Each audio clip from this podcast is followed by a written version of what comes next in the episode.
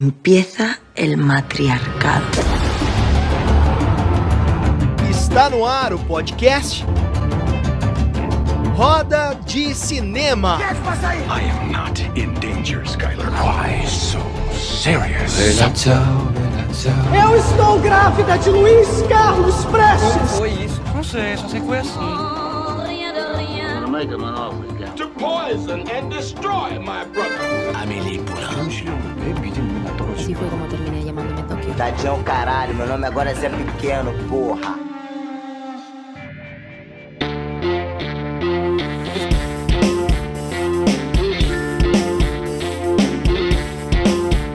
Muito bem, buenas noites. Estamos começando mais uma edição do Roda de Cinema, aqui diretamente pela Pocket Casts, Radio Public, Anchor, Google Podcasts, Spotify, Breaker, Overcast e agora também no YouTube, onde quase ninguém assiste a gente, não é, Deb?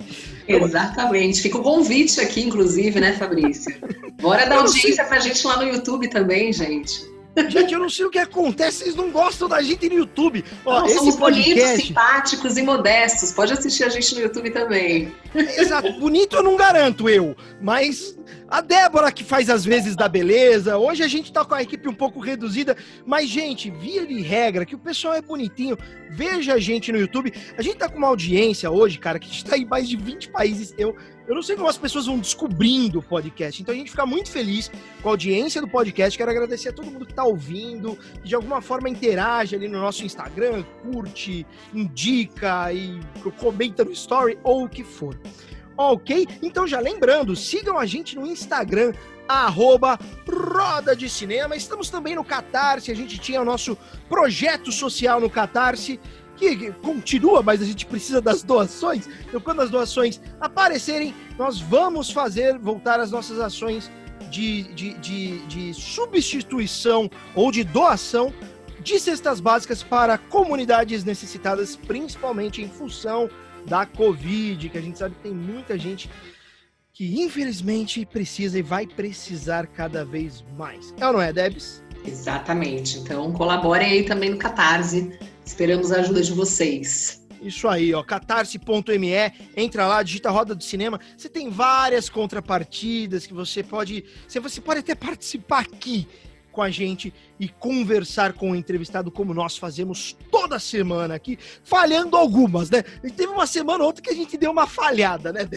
Eu tava com saudade já aqui do Roda, por exemplo, que a gente tá gravando mais uma hora do horror do que o Roda de Cinema, né? É verdade, é verdade. É que o que, que tá acontecendo? Você que tá ouvindo a gente no Hora do Horror, cara, a gente entrevistou o Rodrigo Aragão, que dá pros dois, né?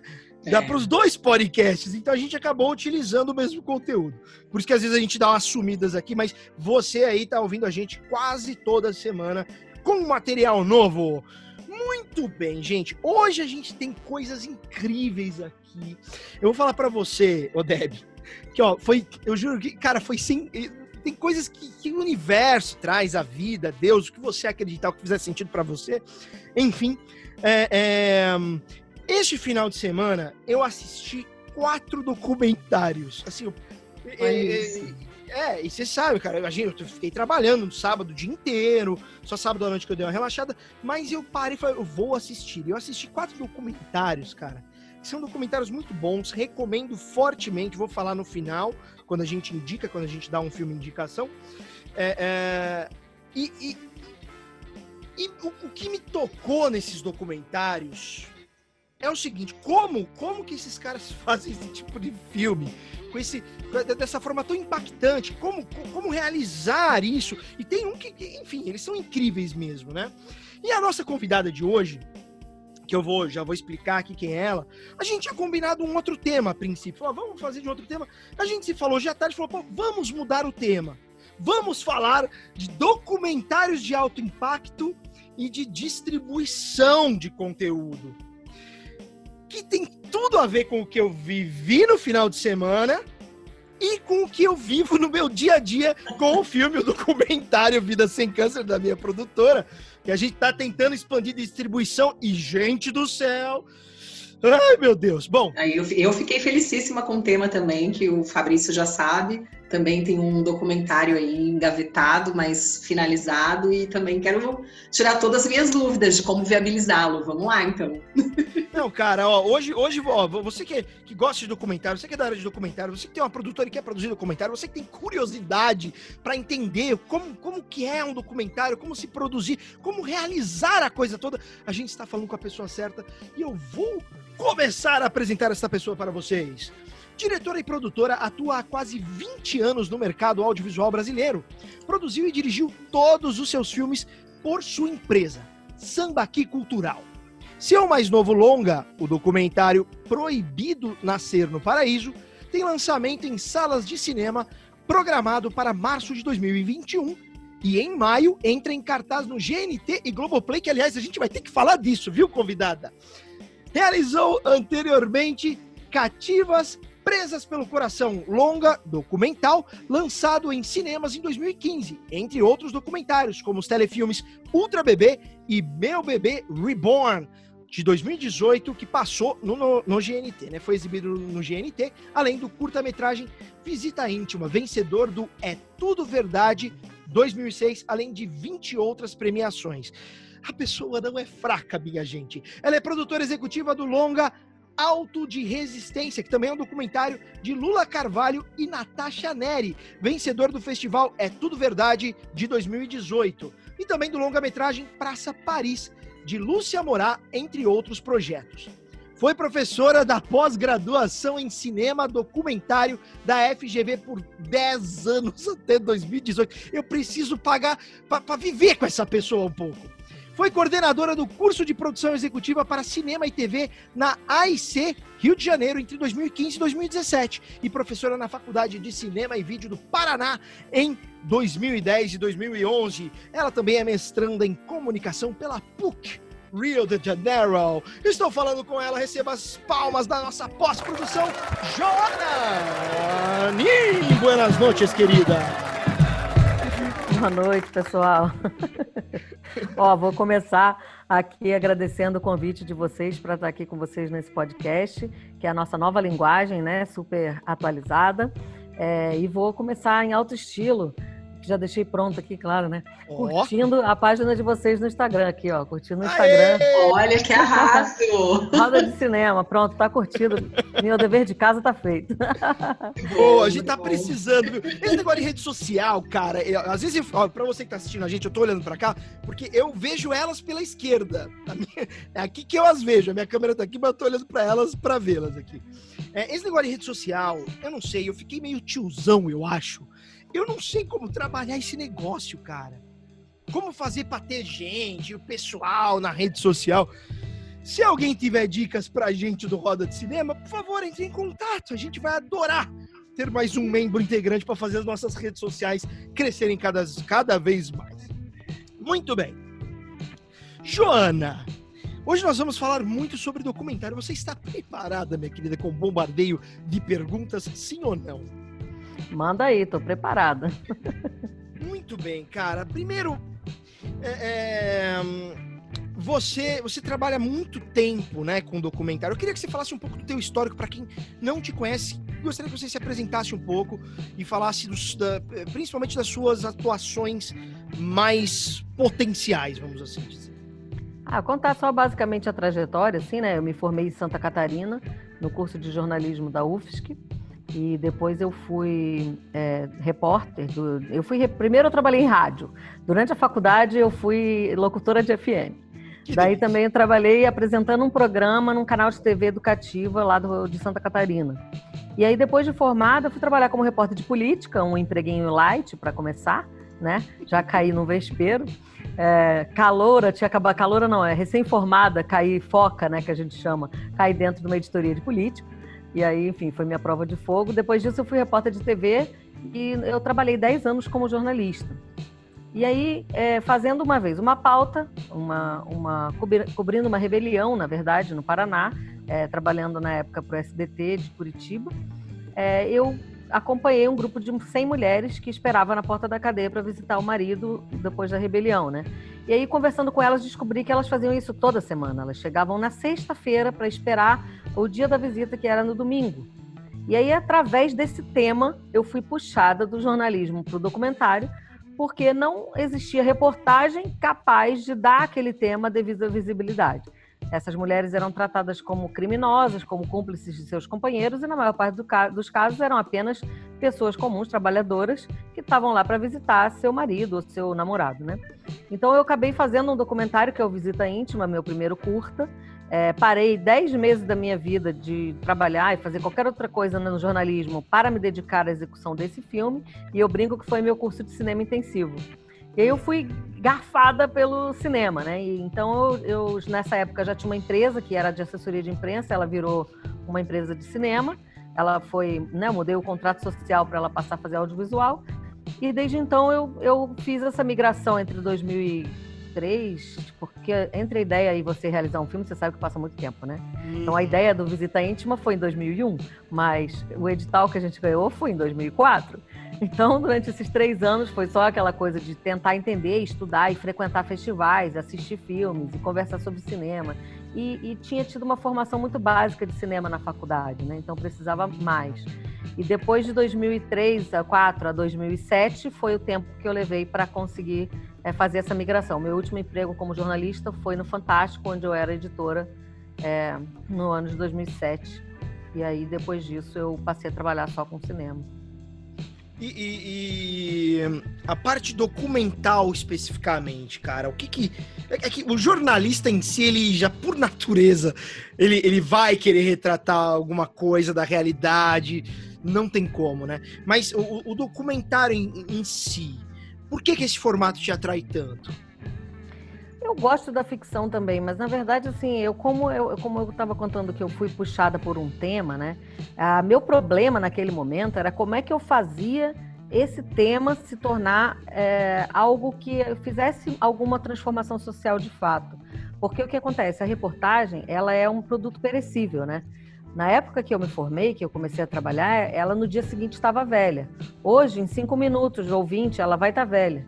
Então, é, isso é muito difícil você fazer. Por melhor que você faça, nunca você vai conseguir, um, assim, nunca não. Não dá para dizer isso porque grandes audiências de programas jornalísticos, no próprio Fantástico, com uma matéria contra explicando os efeitos daquele imã, daquela bonequinha Polly de criança, tinha uma boneca dessa com imã. A gente fez uma reportagem mostrando que aquilo poderia matar uma criança e acabou esse, esse brinquedo no mundo. Não existe mais Polly com imã né? Então, assim, ok, o jornalismo tem esse poder, mas via de regra, você acaba fazendo uma reportagem, ela se perde entre várias outras e, e não, não chega a, a, realizar essa transformação social. Então, essa possibilidade que o documentário traz de uma transformação social, de uma reflexão e também de você conseguir deixar para a posteridade é, imagens né, é, pensadas e organizadas, porque documentário tem dramaturgia também, né? Documentário é filme também.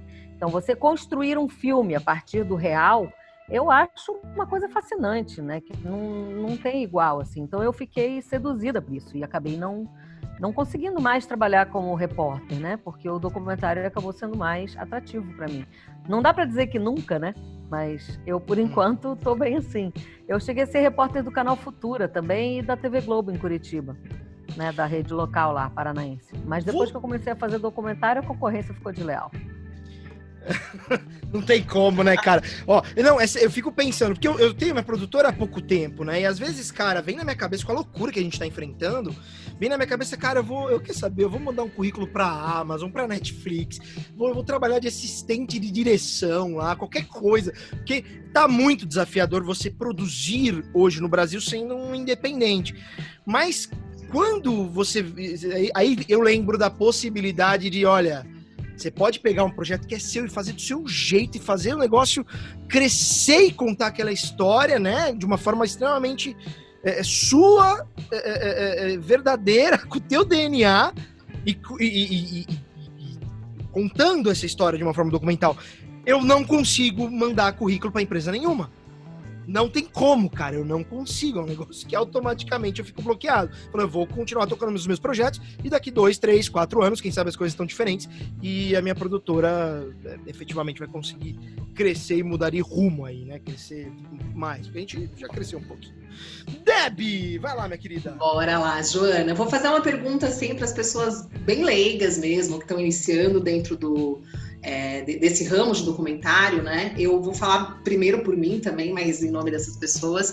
Eu tenho um documentário escrito, um projeto pronto. É, qual o primeiro passo? Assim, eu devo procurar uma parceria com uma produtora, eu devo é, procurar as leis de incentivo ou editais, devo procurar alguma empresa apoiadora. Qual esse caminho que normalmente é, é traçado para viabilizar um projeto de documentário? Então, no Brasil a gente tem uma característica de que é, acaba que como a gente, para prestar serviço no setor né, audiovisual, precisa de um CNPJ e ele normalmente não pode ser MEI, porque são poucas as funções que aceitam é, MEI, né? É, você acaba tendo um CNPJ para dar nota e esse CNPJ ele também é um possível proponente. Ou seja, você pode ser ao mesmo tempo patrão empregado. Né? Essa é uma característica do nosso setor. Então, o que acontece? Fica um pouco tentador você aproveitar o seu próprio CNPJ para você conseguir recursos para realizar seu projeto autoral e assim você é, não depender de um produtor, né? Agora, isso é bom e é ruim. É bom porque te dá a liberdade de você não ter que negociar muitas coisas com mais ninguém. E é ruim porque, assim, ser produtor é um caminho completamente diferente do caminho de ser diretor, né? O realizador ele vai se preocupar com a estética do cinema, ele vai se preocupar com o conteúdo, ele vai se preocupar com a pesquisa, ele vai se preocupar com o filme, né? com, a, com a, o conteúdo daquele filme. O produtor também vai se preocupar com o conteúdo do filme, mas é dele a função de conseguir o dinheiro, de estruturar um projeto, de conseguir recursos, seja por editais, seja por qualquer outra porta possível, né? E também de prestar contas. Por exemplo, o fundo setorial te exige relatórios comerciais por sete anos, semestrais. Então, se você não tem é, uma formação de produtor executivo, de gestor de projeto, ou não tem quem faça isso para você associado à sua empresa, é melhor você levar seu projeto para uma produtora, onde você pode fazer algum tipo de parceria, pedir um percentual, por exemplo. Antes disso, você tem que pegar os. porque ideia não se registra. Você registra argumento ou roteiro. Então, o que eu falo sempre para as pessoas que me perguntam: ah, eu tenho uma ideia, eu queria fazer um projeto. Pesquisa primeiro, porque não existe documentário sem pesquisa. E a pesquisa raramente vai ser financiada. A pesquisa que você vai ter que fazer depois para executar o filme é outra coisa. Estou falando da pesquisa prévia que vai fazer você ter um projeto consistente, não uma ideia. Então, pesquise a sua ideia, pesquise outros filmes sobre o tema, pesquise o seu universo, conheça seus personagens possíveis e aí depois você escreve de 3 a 10 páginas e registra na Biblioteca Nacional, que fica no Rio de Janeiro, mas tem escritórios regionais em vários lugares do Brasil. Você registra o seu argumento audiovisual. Esse argumento tem que formato, qualquer formato que você quiser. Explique em 3 a 10 páginas qual é o filme que você quer fazer. E não qual é a sua ideia. Veja, é muito diferente você explicar a sua ideia, sua pesquisa e seu filme não é para você explicar a sua ideia, nem sua pesquisa. Você precisa fazer a pesquisa para explicar que filme você quer fazer. Aí você escreve isso, você imagina o filme, imagina ele pronto. Claro que ele vai ser diferente do que você imaginou depois se ele acontecer, mas você precisa fazer esse exercício de imaginar para escrever. Aí você vai lá e registra o seu argumento audiovisual. Só depois de fazer isso é que você vai procurar, se for o caso, um produtor para oferecer o seu projeto. E aí, nesse caso, você pode sim pedir para ficar com percentual dos direitos, que a gente chama de RLP, que é a receita líquida do produtor. Você pode negociar uma parcela da receita líquida do produtor para você. A responsabilidade pela produção será da empresa que já está estruturada, mas você também ganhará é, com o seu projeto depois, se ele for realizado. Alguns produtores não vão aceitar isso, vão querer que você ganhe só pela realização, mas eu sempre aconselho as pessoas a não aceitarem esse tipo de negociação, porque eu considero lesivo. A gente produz, às vezes, algum filme de alguém, mas é muito difícil, porque a empresa que eu criei, ela, ela é mais para produzir os meus próprios filmes. Mas, eventualmente, a gente faz parcerias com diretores roteiristas, né? Mas eu nunca fiz uma parceria onde eu ficasse com 100% dos direitos. Nunca, nenhuma vez porque eu não considero isso justo. A criação não é minha, né? Então, algum percentual você tem que negociar é, com essa pessoa que te trouxe a ideia. Então, assim, eu aconselho que se você não tiver uma formação de produção, não se aventure a fazer projetos ambiciosos. Faça primeiro um curta. Experimente gerenciar 50 mil reais, 60 mil reais, porque um longa-metragem você vai gerenciar um milhão, dois, cinco, dez. Isso não é possível, não é viável para uma pessoa que não tem experiência de gestão audiovisual. A legislação é muito complexa, tem muito detalhe. Então é muito essa arriscado. prestação de contas que você já disse, né, Joana, por sete anos, enfim, realmente exige essa bagagem, né? Não, a prestação de contas, você, quando você acaba a obra, você presta contas, né? É, Aí depois disso, se for fundo setorial, você fica sete anos prestando relatórios comerciais.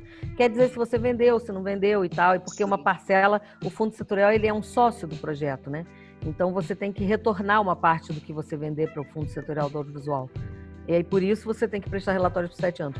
Então assim, eu conheço várias produtoras pequenas que fizeram um filme só, porque quando elas viram o tamanho do problema que ia ser, né? Agora, por outro lado, eu também acho que você dizer que uma produtora pequena não pode produzir seu próprio filme é tá errado. Eu também não concordo, porque tá certo. Você você quiser fazer isso, faça isso, mas se instrumentalize antes. Vá atrás de uma formação sobre isso, de produção executiva, ou contrate alguém que faça isso junto com você, ou faça uma sociedade. Agora, não dá é para diretores, artistas acharem que do dia para noite vão virar produtores, porque não vão. Não vão e o resultado é péssimo, vai te dar muita dor de cabeça no futuro. Então são dois caminhos. Ou você se instrumentaliza, né? Procura as parcerias necessárias ou o conhecimento necessário, ou você vai atrás de um parceiro que possa produzir para você. Eu optei pela opção 1, porque a opção 2 é muito difícil. Não existem muitos produtores por aí querendo selecionar o seu projeto. Mas existem alguns, e tem alguns mercados para isso. Por exemplo, tem um, tem um evento que acontece em Porto Alegre chamado Frapa, que você inscreve lá o seu projeto, o seu roteiro, e você vai se reunir com produtores que estão interessados em produzir o seu filme. Tem o Rota também, que tem uma, uma coisa parecida, que acontece no Rio. Então, assim, existem alguns eventos assim, né? E esse é um caminho para você realizar, que é mais curto do que o caminho de aprender a produzir. Sem Uhum. dúvida. Obrigada, Joana. É, e, e- e- eu falo, assim, eu falo isso que, que a Jana tá falando, porque eu vivi de 2016 até agora, cara, eu fiz três cursos de produção executiva, fiz curso de PROAC, fiz. Eu, eu já nem lembro mais, eu tenho um monte de certificado aqui de curso. Fiz um outro curso particular, praticamente, de, de, de produção executiva. É, é, porque é muito detalhezinho. E ainda assim, o, o longa que a gente produziu foi com verba privada. A gente conseguiu um investidor de Portugal, porque é um filme de causa, então a gente conseguiu esse investimento, mas é, é, a- a- com a lei, efetivamente, a gente vai começar a mexer agora, né? Esses, com os mecanismos de lei, etc. E vamos, a gente vai provavelmente utilizar mais o PROAC, que é uma, um- uma, uma lei aqui de São Paulo, do estado de São Paulo.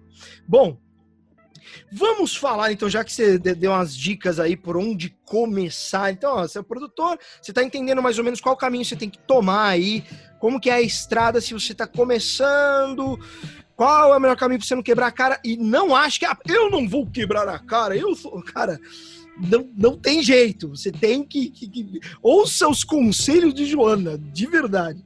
Eu erro, É. Fabrício. Eu cometo coisas, eu faço coisas nos, nos projetos que eu depois vejo que estava errado. É porque é muito detalhe, é impossível alguém saber tudo. Às vezes eu pergunto para o meu controller, que é o profissional responsável por saber como é que aquilo deve ser pago. E, e acaba, a pessoa acaba orientando errado por não. Assim, às vezes é uma coisa muito específica, uma legislação lá perdida, ou então uma questão controversa. E às vezes a gente faz coisas que depois vê que está errado. E o custo disso é muito alto, porque é devolver dinheiro, né? Nossa, gente. Ai, meu Deus. E os caras ficam em cima, né? Alguns ainda querem retroagir umas coisas. Bom, mas, mas vamos lá. Então, assim, entendendo que, que, que a primeira estrada é essa, né? Que o cara ele vai. Enfim, vai, vai, vai, vai buscar o caminho que para ele fizer mais sentido. Partindo do pressuposto do argumento da ideia do cara, né? Para que ele eh, eh, faça um documentário que de fato seja um documentário impactante e algo poderoso, que não seja um documentário que, que, que o resultado final ele mesmo não goste, ou que o mercado não, não consiga absorver porque não é interessante. É, e até falando um pouco desses documentários que eu assisti agora no final de semana. Assisti os Cercados da Globoplay, que é o que lançaram recentemente sobre a cobertura da, da- que fizeram sobre a Covid e, e os, o- as ações do, do, do- do- cidadão aí se diz presidente do Brasil, né? É, eles fizeram uma cobertura e o documentário tá muito maravilhoso. Tem outro que chama Cenas de um Homicídio, fizeram só com imagens de arquivo. Outro é Don't Fuck with Cats. enfim. É, é, são documentários que você termina de assistir, você sai. É, é, cara, você fica sem conseguir dormir. E não é que é um documentário de terror. O pessoal do podcast que ouve a gente sabe que eu sou um cara um pouco encagaçado. Eu tenho medo de filmes de terror. Eu, enfim. Então, mas não é por isso que você não consegue dormir, é porque o documentário é tão impactante que você fica pensando, gente, como que isso pode acontecer? Assim, é inacreditável a forma de construção daquele documentário. E eu me pergunto, poxa, como que o cara conseguiu, como que, se, como que ele construiu, da onde ele partiu, como, como ele, ele, ele, conseguiu chegar nesse produto final? Então, depois desse monólogo que eu acabei de fazer, vem a pergunta. Como você, depois você achou o caminho da, da verba, você tá ali com a verba, como executar um filme, realizar aquele filme, produzir aquele documentário que de fato vai ser transformador para a sociedade. É, essa, na verdade, a ordem dos fatores também tá invertida aí, né? Porque não é depois de conseguir a verba que você vai pensar nisso, é antes, né? Até porque, veja bem, nem todo documentário tem essa proposta de transformação social, né? Nós estamos falando do documentário de causa, que já foi conhecido como documentário militante, enfim. Documentários atrelados a causas é, que hoje a gente tem chamado de documentário de impacto. Nem é alto impacto, é documentário de impacto mesmo. É o termo que está desde 2012, começou a ser trabalhado lá em Londres, né, nos Estados Unidos, e há três anos a gente começou a ter no Brasil a produção de eventos para promover esse tipo de documentário com essa perspectiva de impacto que eu vou explicar o que é. Mas veja bem, antes de ser, é, antes da questão da campanha, o documentário ele precisa ser filme, né? Então ele antes precisa ser cinema. Portanto, quem faz documentário é, faz cinema, ou seja, você tem que pensar na dramaturgia da sua história, no seu personagem, como é que você vai contar essa história de uma forma cinematográfica, né? e depois você, você vai trabalhar essa questão do impacto. Na verdade, documentário de impacto não é um novo tipo de cinema, não é isso. Documentário de impacto vem sendo usado, essa expressão, para nomear um tipo de filme que conta com uma rede de apoio para chegar no público. Porque grande, o grande gargalo da produção de documentário é a distribuição. Né? Você fica anos produzindo um filme e depois você não consegue que ele seja visto. Né? Porque você lança ele, se você consegue lançar em sala de cinema, ele fica em cartaz uma semana, duas, no máximo três, e depois ele vai para uma vala comum, ou então vai para o vídeo por demanda sem nenhuma divulgação. E aí realmente ele não é visto pelo público que poderia estar sendo beneficiado por aquele filme, né? Então a ideia da, do impacto é você construir uma rede de pessoas, empresas e colaboradores, é, influenciadores interessados naquela causa que possam te ajudar a fazer aquele filme chegar ao público dele, chegar a mais pessoas, né? Então a gente faz isso de várias formas. Você, por exemplo, vai fazendo sessões fechadas para grupos de pessoas ligadas à questão da, daquela causa específica, e assim você vai colecionando apoiadores, pessoas que vão fazer um boca a boca, pessoas que vão advogar para você é, é, no, no, sentido de defender o seu filme nas redes sociais dessas pessoas, por exemplo, ou vão divulgar para você o filme, né? Ou então vão é, te dar algum dinheiro ou algum serviço também. Por exemplo, existem empresas que apoiam pagando as passagens para o realizador e debater o filme é, em outro lugar, ou podem ajudar com algum dinheiro na distribuição, na é, pós-produção, ou ajudar com algum dinheiro na distribuição, que faça cópias, banners, sei lá, né? É, tem várias formas de ajudar. Hoje vieram me perguntar se uma pessoa de legendas pode ser da rede de colaboradores de um filme. Sim, claro, qualquer pessoa envolvida nos processos de criação, realização né, e de distribuição de um documentário podem fazer parte dessa rede colaboradora. Né? Agora, esse trabalho de procurar como você vai pensar nisso é um trabalho anterior até ao filme. Porque primeiro você precisa entender que filme você quer fazer. Seu objetivo é esse? Então, como que você vai atingir o seu objetivo fazendo cinema, né? Porque a gente chama de documentário de criação. Não é simplesmente você juntar lá entrevistas e só. Não, você tem que pensar. Você pode até fazer um filme que seja só de entrevista, mas ainda assim ele vai ser pensado como cinema, né? Como fazia o Eduardo Coutinho como ninguém, né? Mas existem outras pessoas também que fazem filmes é, usando entrevistas. Eu mesmo, alguns dos meus filmes, têm também entrevistas misturadas com outras, outras cenas, né? Com cinema direto, por exemplo. Mas tem a construção de personagem, né? Se você assiste os filmes, você percebe que existe uma construção dos personagens, onde você tá... Aquela pessoa real, ela no filme vai ser um personagem dela mesma, né? No caso. E essa construção é, é feita pelo realizador em colaboração com a própria pessoa que está oferecendo a história, né? Para ser contada ali. Então é assim que é o processo. Mas é muito variável também, porque depende de realizador para realizador como chegar nesse resultado, né? O documentário de alto, o documentário de impacto, perdão, não é alto impacto, de impacto, ele é exclusivamente um documentário de causa social. Olha, é que assim, a, a ideia do impacto é você promover uma transformação social. Então não faz sentido isso para todos os tipos de filme. Se você vai fazer um documentário que é uma biografia de alguém, por exemplo, não faz sentido você chamar de documentário de impacto, porque você está fazendo uma biografia. Então isso não vai provocar um impacto social, né?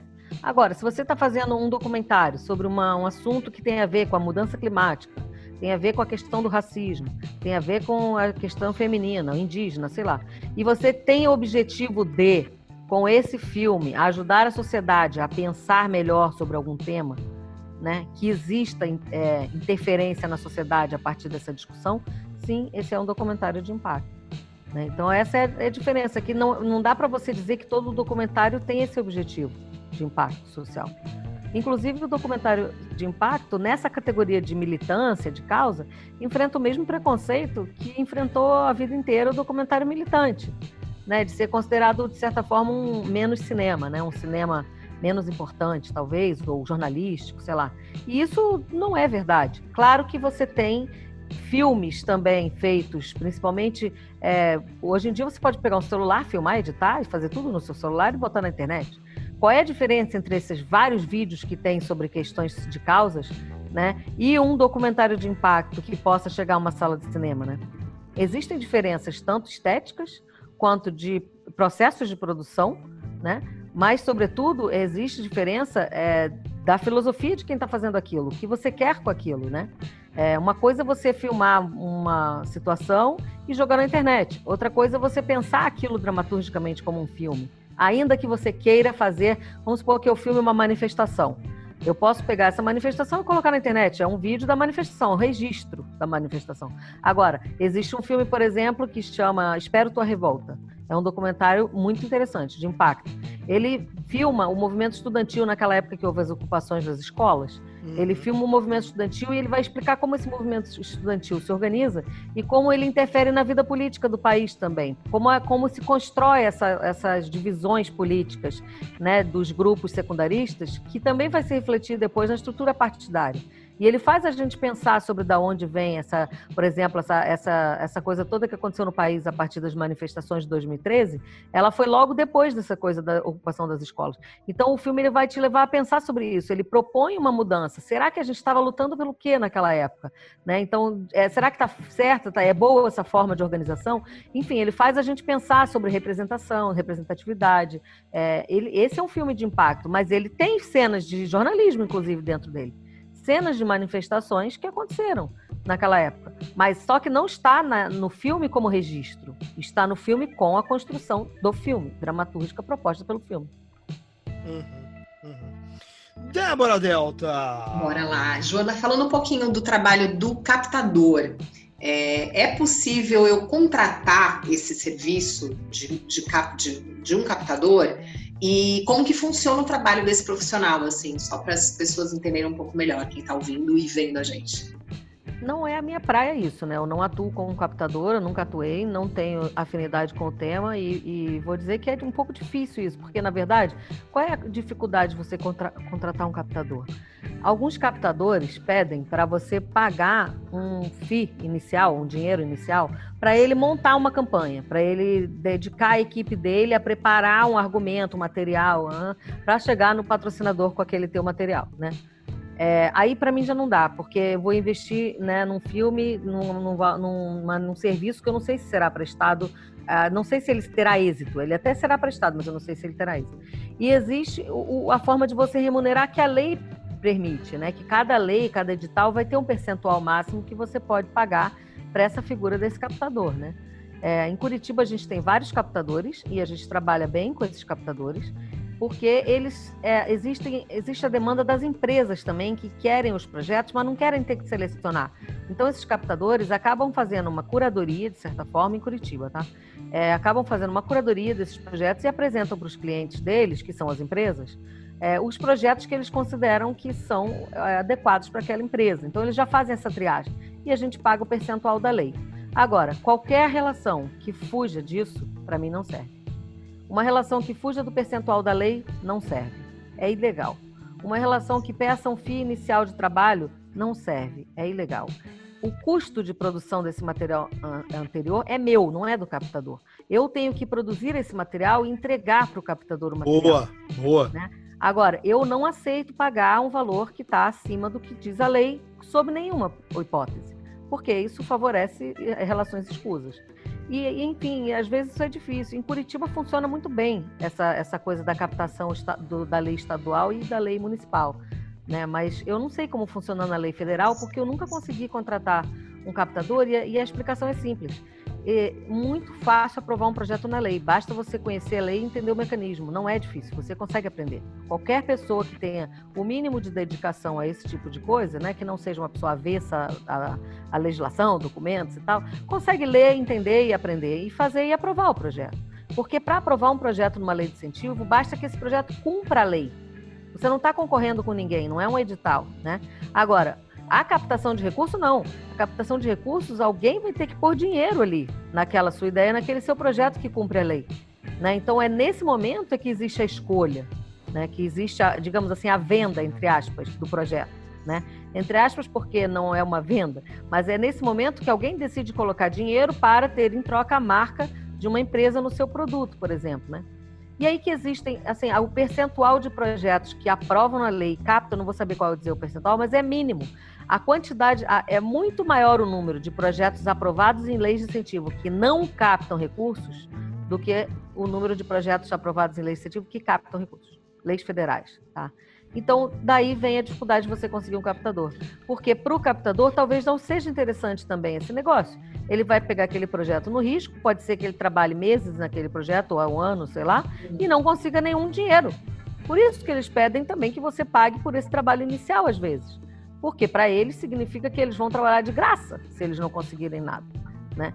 Então, assim, é uma relação difícil, porque para você atender a legislação e para ser interessante para as duas partes, é, tem, todo, tem toda uma dificuldade. Né? Então, assim, não existe negócio que seja interessante só para um. né? Então, é Exato. isso. Assim.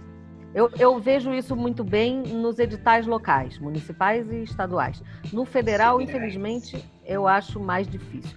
Por que, que é mais fácil nos editais locais? Porque os, o número de projetos aprovados, em geral, pelo menos em Curitiba funciona assim, já é mais próximo do é, número do dinheiro disponível. Então não se aprova tão mais, entendeu? Se aprova mais, assim, claro que um ou outro projeto não vai captar, mas a maioria vai captar. Então interessa para o captador pegar o seu projeto, porque ele vai receber o que a lei permite que ele receba, né? E ele vai conseguir captar a maioria dos projetos que ele pegou. Né? Então, nesse sentido, é mais fácil você captar junto com o captador nos editais locais do que federais.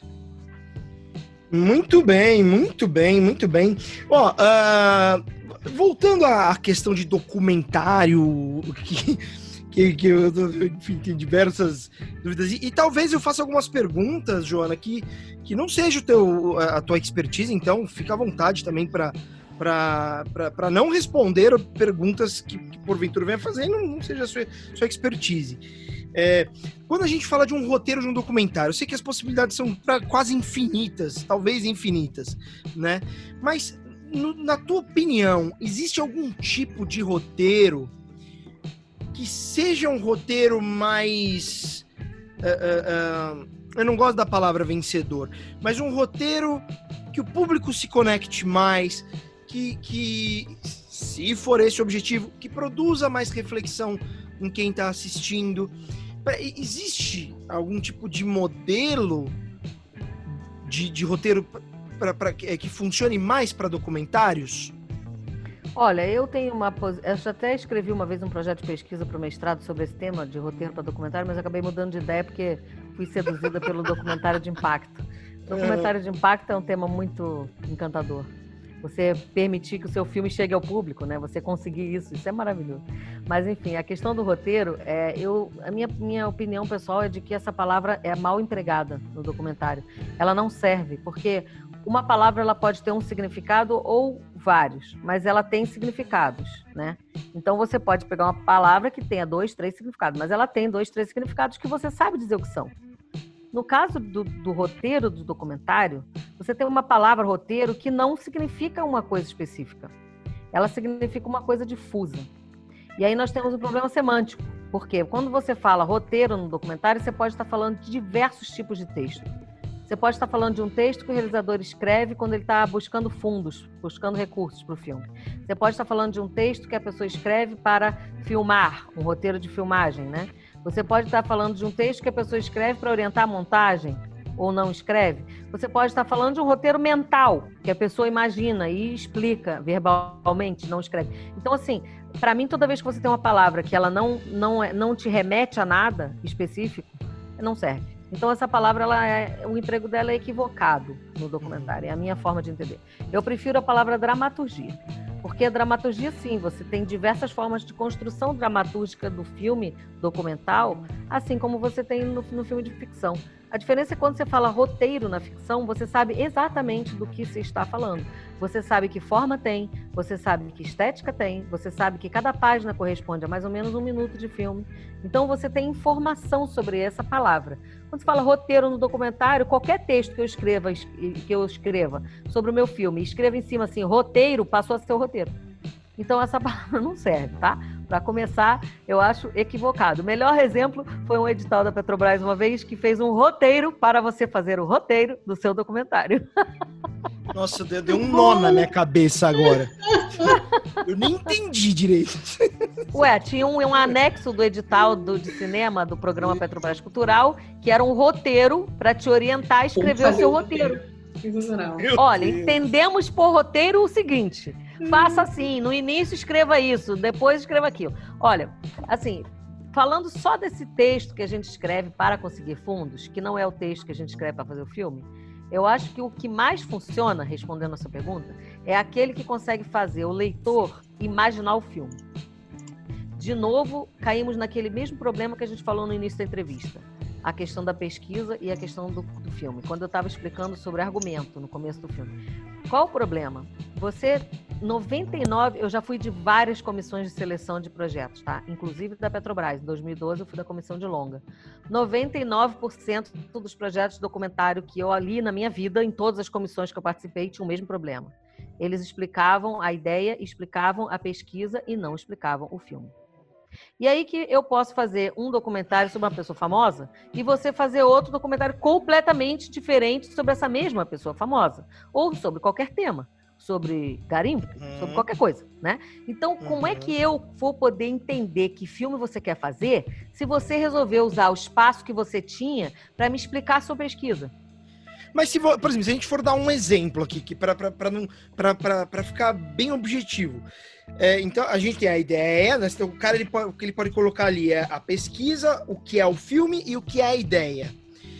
Não, talvez o que eu te peça não seja possível explicar aqui. Mas qual que é a diferença exata entre uma coisa e outra? O cara não cometer nunca mais esse erro na vida dele.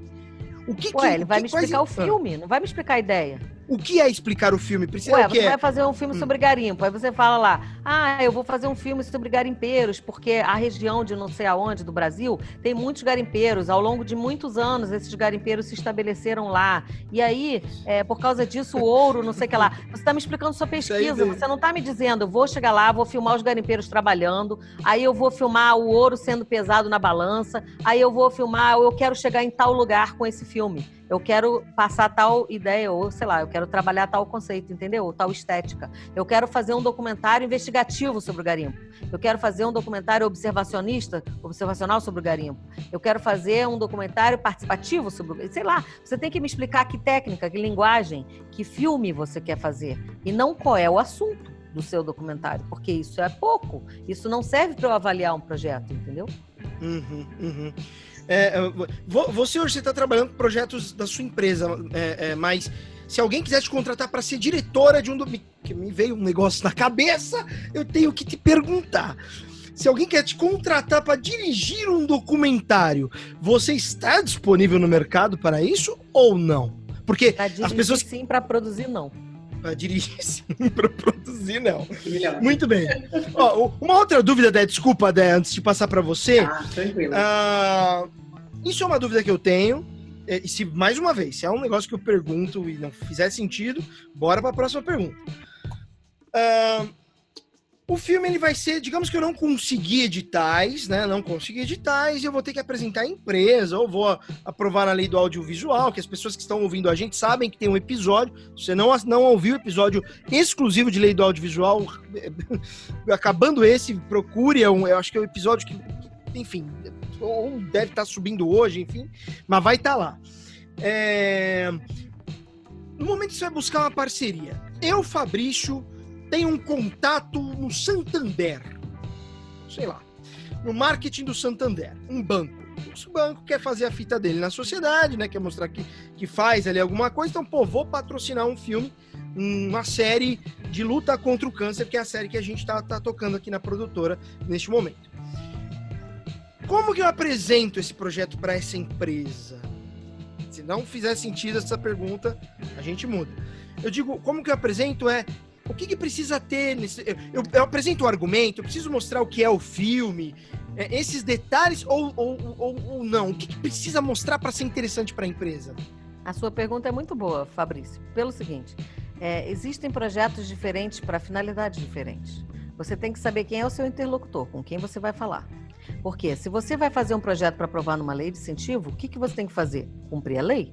Então você vai ter que escrever objetivo, justificativa, vai ter que atender a lei. Não pode ser um filme publicitário, não pode ser um filme sobre político, partido político, não pode ser um filme sobre igreja, não pode. Enfim, tem lá uma série de coisas, né? Não pode ser religioso, nem político, nem pornográfico, nem, sei lá, tem que cumprir a lei, tá? Agora, se você vai apresentar um projeto para um edital, você tem que escrever muito bem sobre o que é o seu filme, a pesquisa dele, sim, aí você vai ter que detalhar, mas separado a pesquisa, o que que é o filme, como você vai construir e tal. Se você vai falar com um patrocinador, você tem que apresentar imagens, um título fenomenal e ser muito econômico nas palavras escritas, porque a pessoa não vai ler.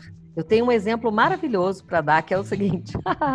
Fiz um- Meu primeiro longa, né? Tô eu achando que estava abafando, fiz um projeto de captação, porque o projeto de vendas, ele é totalmente diferente do projeto que você manda pro edital, né? Daí fiz o projeto.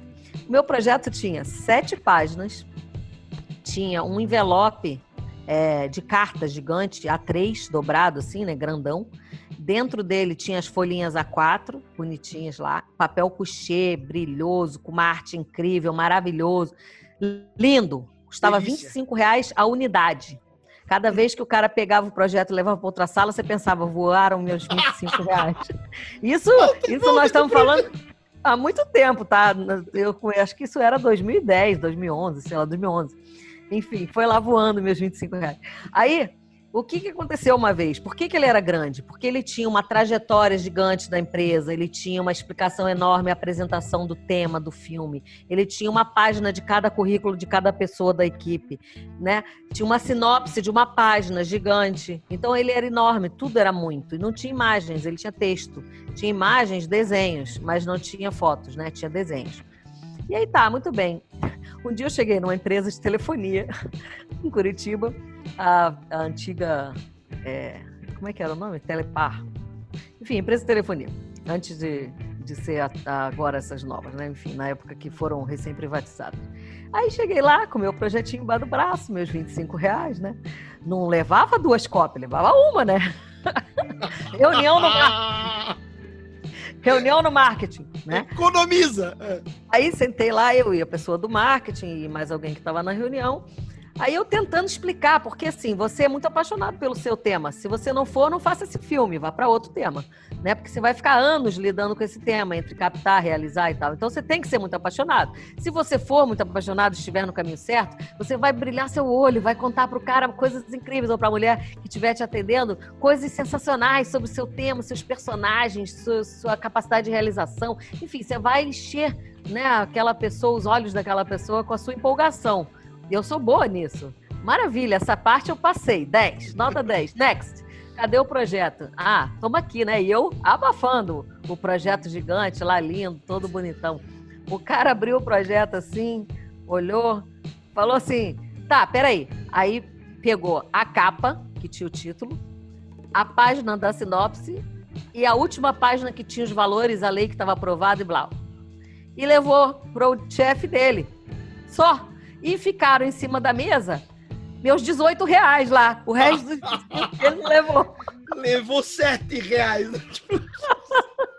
Ficaram em cima da mesa os outros papéis. Eu e a minha colega ficamos olhando para aquele monte de papel lindo em cima da mesa. E eu pensando, o cara não vai nem ler o projeto, né? E eu não posso levar de volta, né? Vou ter que deixar aqui, porque também não vou fazer a grosseria, né? Aham. Uhum. Muquira, Muquirana, né? Falar, ó, dá o meu projeto de volta, já que você não vai pagar. Não, é porque eu tenho que usar para outra empresa, né? É, então é Cara, é ó... Na verdade, você tem que fazer um projeto visual. A gente chama hoje de One Page, que é One Sheet, One Page, que é uma página frente e verso, onde você vai colocar uma sinopse de cinco linhas, seis linhas do que você quer dizer com o seu filme. A sua sinopse power, você trabalhou muito nela, seja sucinto, seja é, enxuto. Construa uma boa sinopse, um bom texto. É, um, um, tenha personagens fortes, porque é isso que vem de um documentário. É, coloque um título legal e imagens. A pessoa vai olhar as imagens, tem que ser lindo, tem que ser um designer a diagramar, não pode ser você com template pronto. Muito obrigado, não fica bom. É, então, eu mando diagramar o negócio bonito, para frente e verso, A4, sem inventar muito, porque o cara não vai ter tempo para perder com você. Ele vai bater o olho, gostou da foto? Vai ler o título. Gostou do título? Vai ler a sinopse. Aí depois você pode botar duas ou três linhas sobre a empresa produtora, ou enfim, a informação importante que você tiver para colocar. Contato, pode ser besteira falar isso, mas não é, porque eu já vi projetos sem contato. Meu aí você. Deus. É, você. Por que, que as pessoas fazem sem contato? Porque elas pensam, vai no e-mail. Aí o cara imprime. E aí? Aí vai para a mesa do chefe sem contato. Não. Todas as peças têm que conter o contato para o cara achar você em algum lugar, ou a mulher achar você em algum lugar. Né? Então, é, e dependendo do caso, custo ou não. Em geral, não se usa mais colocar custo. Se você vai fazer o projeto para uma coisa específica, por exemplo, eu acabei de fazer agora um projeto de captação que contém custo porque é um edital de distribuição estadual que a gente ganhou com Proibido Nascer no Paraíso, que é meu próximo documentário. Justamente a gente ganhou com a proposta de campanha de impacto de lançamento do filme com impacto social. E aí, para esse patrocinador, é importantíssimo saber quanto é. Porque tem projetos da faixa de 200 mil, tem projetos da faixa de 350. Então, ele não, não é muito variável. E é muito importante que ele saiba quanto eu preciso captar nesse, nessa lei. Então, nesse caso, tem o valor. Mas se é um projeto, por exemplo, para você levar para um mercado de cinema, onde você vai conversar com vários produtores, você está buscando coprodutor, patrocinador ou qualquer coisa, não ponha valor nem lei nenhuma. Porque aí você pode adaptar a lei, ao, ao, né? você pode adaptar a situação específica. Não se usa colocar, a não ser que seja para finalidade específica. Mas é isso, basicamente assim, ó, nós fazemos audiovisual. Portanto, é, pense pelas imagens. A pessoa quer ver, né? Ela quer ver, ela não quer ler. Ela vai ler, mas ela quer ver, basicamente. Nossa, cara, isso. Não, caíram várias fichas aqui.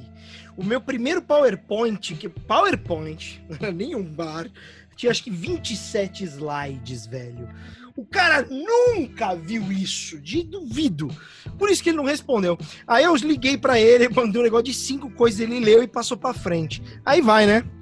Tem que Faz tem parte jeito. também, se você tiver como, né, fazer um, um, promo, né? Um vídeo de dois, três minutos. Também não adianta aparecer com promo de cinco, seis minutos, não, tá?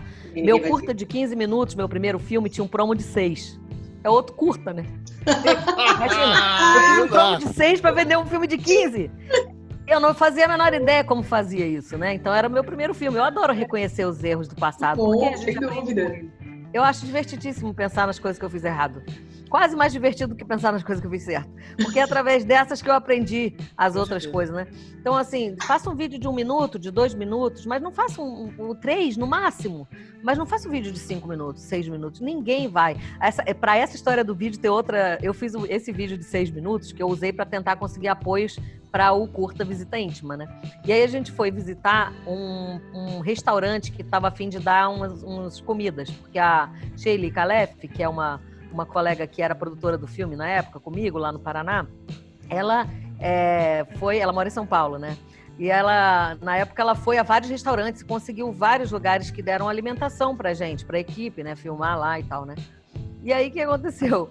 A, a gente foi visitar um dono de restaurante que queria me conhecer antes de fechar o contrato. Chegou lá, eu levei o promo para ele de seis minutos, né? Mas não deu um minuto e meio do promo né? Ele falou assim: tá, tudo bem, já entendi sobre o que, que é. Eu, eu te chamei aqui só para te perguntar o seguinte: é que eu, eu entendi que você é a dona da empresa que vai assinar os papéis, né? É que eu dou as refeições todas que vocês querem, mas eu quero uma carta dizendo que eu dei as refeições, porque eu estou concorrendo ao prêmio ISO 9000, negócio de ISO 9000, e eu preciso das cartas das pessoas que a gente dá apoio para poder ganhar lá meus pontos. O cara Olha. tava zero preocupado zero com que filme. Que filme eu ia fazer? Eu podia fazer um filme sobre qualquer coisa que eu quisesse. Ele queria dar comida para ganhar a carta do ISO 9000. Fim, fim do assunto. Se o promo tivesse um minuto, ele teria assistido. Mas seis minutos, depois do dois minutos e meio, ele atendeu o telefone, gente. Caraca. Agora, é, é, essa promo, o produtor, nesse momento, ele não tá com verba ainda. Ele mesmo edita, ele vai pagar, vai ter um desembolsozinho para pagar um editor, fazer uma promo bacaninha. Vai depender do produtor, né? Aqui na minha produtora, eu tenho condições de fazer todo o processo. Porque, inclusive, o meu sócio, que é o Ademuri, é finalizador. E ah. aí a gente faz, grava, edita, eu tenho ilha, eu tenho todo o processo é, dentro da produtora. Mas é, assim, tem que tomar um cuidado com esse promo, que é o seguinte: ele tem que ser bom tecnicamente. Porque se ele não for, ele é, é pior não. Assusta, é, assusta. é melhor não, é pior. Ter, né? É melhor não ter. Porque é o seguinte: se você tem um promo ruim, que, que já aconteceu também comigo, tá? No edital que eu mandei um negócio mal editado. Aí o que acontece? A pessoa vê aquilo pensa: peraí, mas é isso que vai acontecer? É esse? O filme vai ficar assim? Então a pessoa é também. Que vai né? acontecer, né? é ótimo. É. Então, assim, na verdade, um promo ruim atrapalha. Ou seja, você sim tem que investir numa pesquisa para o seu documentário antes de fazer, e você sim tem que investir num promo antes de fazer. Agora, você não precisa gastar rios de dinheiro para isso. Hoje em dia, as ferramentas de edição são muito acessíveis. Você tem estudantes, por exemplo, que fazem isso bem. Você tem pessoas que tão, são novas no mercado, recém-formadas, que têm preços bastante razoáveis para fazer isso. Inclusive porque essa não é uma peça para ser vendida. Né? Ela não é uma peça para ser comercializada. Então, é, existe como fazer essa peça mais barato, né? Porque você não vai vender aquilo. Mas também de graça não, né? Vai ser difícil você conseguir é, não gastar dinheiro nenhum. E aí tem, tá? Essa possibilidade. Você não gastar dinheiro nenhum, vai ser difícil você vender seu, seu filme. Tem sim, muita concorrência. Ó, tem, tem, um caminho, a gente fez isso, cara. Uh, não sei, não sei, não sei. Mas é, é, é você propor uma parceria com o cara. Então você tem um editor, o cara, enfim, ele não tá no teu projeto, você fala pra ele, você fala para ele, você propõe. É, ó, tô precisando desse promo, se você fizer o promo no momento que eu vender, você é o cara que vai ser contratado. É, existem essas possibilidades que eu já consegui fazer umas parcerias assim e, e foi muito proveitosa a parceria para ambos. Então o cara ficou é, super satisfeito. Depende. É, isso depende, porque, veja bem, tem que tomar cuidado, porque eu sempre resisto muito à exploração do trabalho. Sim. Eu, eu, eu não, não aceito, não produzo, não patrocino e não defendo exploração do trabalho. Então, assim, o trabalho será feito, portanto, ele tem um custo. Aquela pessoa também precisa viver, né? E essa coisa de prometer que vai contratar é, é muito perigoso. É como você prometer a questão do patrocínio, né? Você vender o seu filme de causa para uma empresa que tenha a ver com aquela causa, talvez vá te rest... antes de realizar, você pode vender a campanha de divulgação, mas o filme, se você vender o filme, você vai ter que se comprometer com o que aquela empresa quiser cortar do seu filme, por exemplo. Isso não é um bom caminho. Assim como essas parcerias, como que você vai afirmar que na época que você quiser o cara vai ter agenda para trabalhar?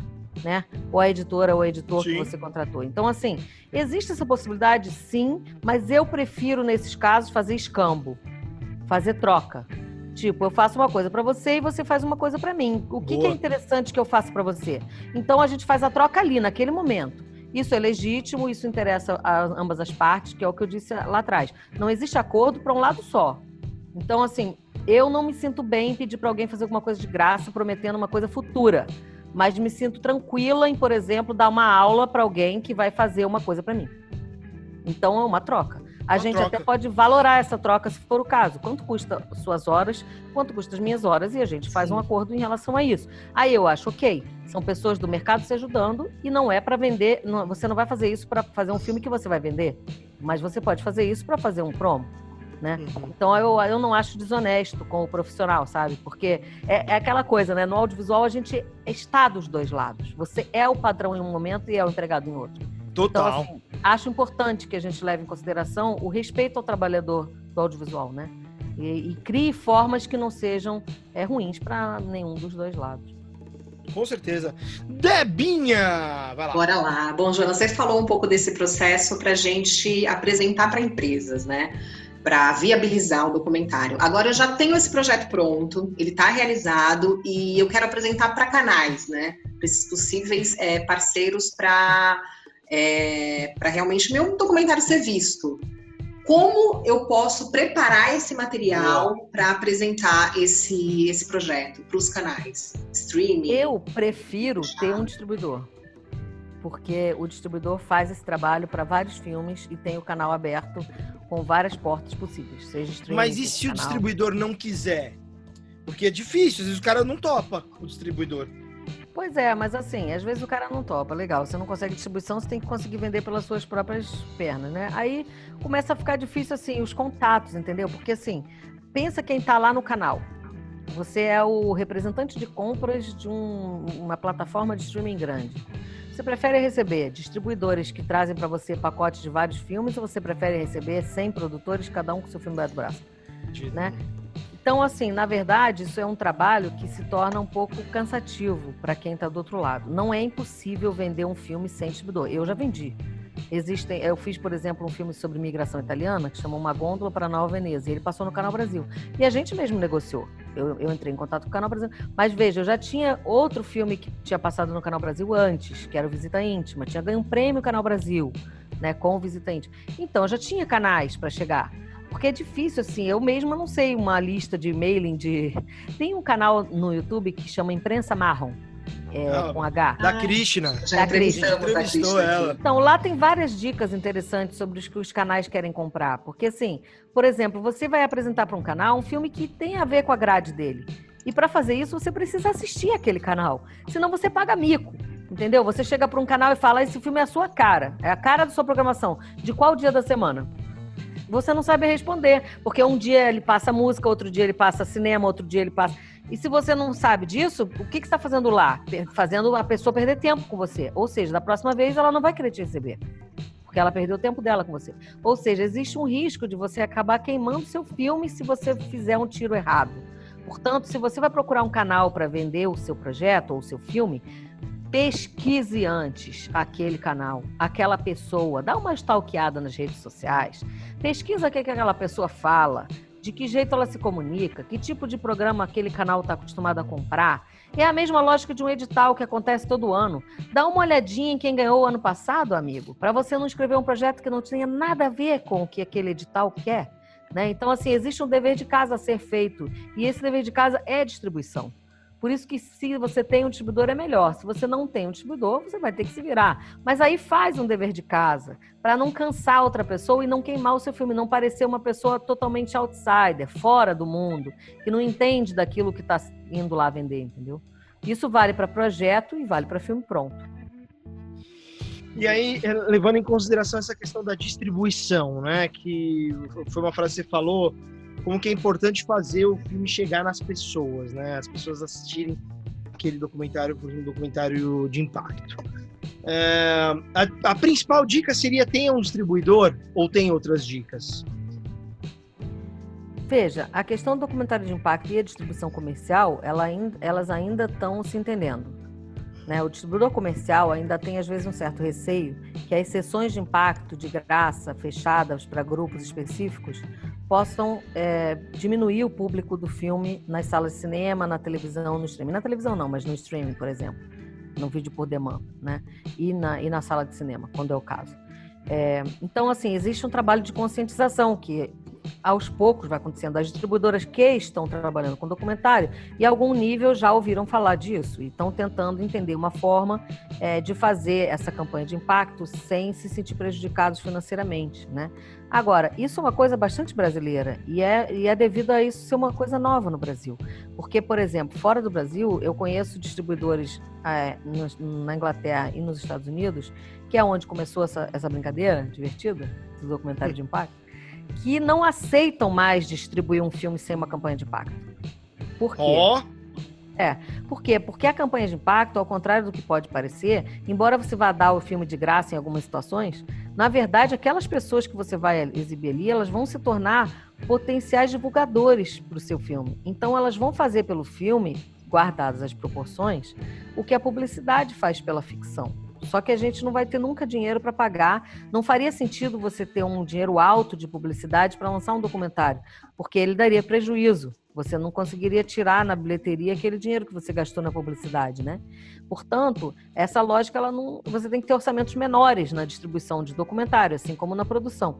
Portanto, é muito importante que você consiga pessoas que sejam capazes de potencializar os resultados dessa sua distribuição, né? E aí é que reside o impacto. E é uma diferença também de postura do realizador, porque antes dessa lógica do impacto, nós documentaristas, a gente fazia o filme e se você tinha um distribuidor, você entregava para ele e a partir daí o trabalho era dele. Você ia fazer outra coisa na sua vida, né? Agora não funciona mais assim, porque a campanha de impacto, ela depende do realizador. Ela precisa do engajamento do realizador. Ninguém melhor do que eu mesma para te convencer de uma coisa que eu fiz, para te fazer se apaixonar por uma coisa que eu me apaixonei para te fazer entender uma coisa que eu pesquisei, né? É o que a gente está fazendo agora com o Proibido Nascer no Paraíso. Eu fiquei, eu conhecia Fernando de Noronha em 2010, né? Já entrando num tema específico para usar um exemplo meu, né? É, e aí eu escrevi um projeto em 2013, que foi o tempo que eu levei para conseguir espaço na minha vida e para fazer uma pesquisa prévia. Aí em 2014 eu estive lá para fazer pesquisa e gravar um promo com esse material, eu consegui ser selecionado em dois eventos de desenvolvimento de projeto, o, o, laboratório do Tribeca, Latinoamérica, que aconteceu em São Paulo, e o PIC Doc, que era um programa do Brazilian TV Producers, e do Sunny Side of the Doc, que é um, um evento internacional que acontece na França de mercado de documentário. Aí, nesses eventos, eu desenvolvi mais a ideia Consegui captar os recursos para fazer o filme em 2016, eu ganhei o edital. Em 2017 eu recebi os recursos. Aí eu fiquei fazendo esse filme três anos e agora eu estou lançando em 2020. Portanto, tem 10 anos que eu sei que as mulheres Fernando de Noronha são obrigadas a sair de casa para ter filho, porque o governo não encontrou uma forma delas ficarem lá e terem atendimento hospitalar. Aí, o que, que eu fui descobrindo? O turista que vai para Fernando de Noronha não sabe que o hospital lá só tem condição de atendimento básico. Se você infartar ou se o bug que você está dirigindo virar, já era. Não tem socorro capaz de te é, fazer mais do que primeiros socorros, né? Do que uma, um socorro de emergência. É, nem estabilizar o paciente. Eles não têm centro cirúrgico, não tem banco Nossa, de sangue, velho. não tem anestesista. Nossa. Então, a gente montou uma campanha de impacto para buscar apoio do ativista, da, das mulheres, basicamente, ativistas do movimento feminino e da questão de gravidez e parto, e também do turista consciente, preocupado em um turismo responsável, que não está satisfeito com, essa, com esse atendimento à saúde que prejudica as mulheres locais e também a nós turistas, quando vamos para lá, né? Então, toda a nossa campanha de impacto é focada em quê? Em conseguir pessoas que são turistas, celebridades, pessoas que estejam interessadas né, em, em, discutir essa questão do nativo, porque não adianta também. Você, Fernando Noronha não é um resort, é um lugar que tem pessoas que estão lá, famílias que estão lá há mais de 50 anos. Então, eu, quando visito um lugar né, como turista, estou preocupada com a realidade local. Então, se o turista que eu estou falando também está preocupado, ele vai me entender, né? E vai se preocupar também de não ter hospital para ele também quando ele for, né? Assim como a questão do movimento feminino e do, e do movimento em torno da questão da gravidez e parto e do poder de decisão da mulher, né? Porque a mulher, quando engravida, ela perdeu o poder de decidir sobre ela própria, né? Todo mundo decide sobre ela, inclusive o Estado. Até que, no dia do lançamento das redes sociais do filme, que é arroba proibido nascer no paraíso, Instagram e Facebook, no dia das mães, uma mulher, esse ano, foi obrigada a sair da ilha por força de ordem judicial. Sendo que a ilha estava Covid zero e Recife estava infestada de casos de Covid. Nesse contexto, uma mulher foi obrigada a sair de Fernando Noronha para ter o filho Nossa, fora, porque o gente. governo não permitiu que ela ficasse. Absurdo, Aí isso rendeu uma matéria do Fantástico, isso rendeu uma, uma matéria na revista Cláudia, que são matérias que já citam o filme. Isso quase um ano antes do lançamento. Imagina se o dia que eu acabo o filme, eu entregasse o filme para distribuidor e fosse embora. Agora o trabalho é seu. Todo esse trabalho é meu também, que é fazer essa campanha prévia que começou em maio desse ano para estrear o filme em cinema em março do ano que vem. Para que eu tenha tempo de fazer o público saber que esse filme existe antes dele ser lançado. Porque um documentário, quando ele chega na sala de cinema, antes que o público saiba que esse filme existe, não acontece nada com ele. Ninguém vai ver. Simplesmente porque quando a pessoa descobrir que esse filme existe, ele já saiu de cartaz há mais de um ano. Nossa, isso é muito. ah, enfim. É, é, são tantas coisas. Agora, um- uma, uma outra pergunta. ah, talvez isso também não tenha a ver, mas o filme ele tá na- no, no streaming, por exemplo. Vamos pegar o caso vai, do Vida Sem Câncer, que é o nosso filme. Ele tá no streaming. Ah, se a gente não divulga, as pessoas não sabem e não veem o filme, que é o que a gente tá falando da problemática. Como conseguir pauta nos, nos jornais, eh, veículos de comunicação. Existe uma um- alguma dica para quem tá com o filme pronto, tá exibido e não consegue fazer com que não, não consegue divulgar esse filme para que as pessoas assistam? Você já ouviu falar num curta chamado Cabela, da Não. Yasmin Tainá? Não. Cabela é um filme sobre questão negra. Ah, É sobre uma transição capilar, a questão da afirma, é, como é que ela fala, É, ser mulher e tornar-se negra, né? Sobre a questão da consci, autoconsciência, né? Da, da negritude. E aí o que, que aconteceu com esse filme? Ele não conseguiu ser selecionado em festivais de cinema no primeiro ano. Ele não conseguiu entrar em eventos importantes, mas importantes assim do mundo do cinema, do cinema é, reconhecimento de cinema, né? Mas só que ele passou em 70 eventos relacionados à questão feminina e à questão negra. Através desses 70 eventos ligados a movimentos ativistas, esse filme ganhou um destaque tão grande na comunidade negra e feminina que a Yasmin Tainá passou, é, foi entrevistada pela revista Trip e pela revista Cult. A partir do momento que essas matérias saíram nas revistas, essa, essa realizadora ela passou a ser convidada para integrar a mesa de debate de temas feminismos e raciais desses mesmos eventos que recusaram o filme dela. Essas informações estão num artigo da Amaranta César, que é uma professora lá que ajuda a produzir também o Cachoeira Doc, que é um festival de documentário na Bahia, no Recôncavo Baiano. E essa, essas, essas informações eu tirei desse artigo da Amaranta César. E ela explica exatamente esse processo.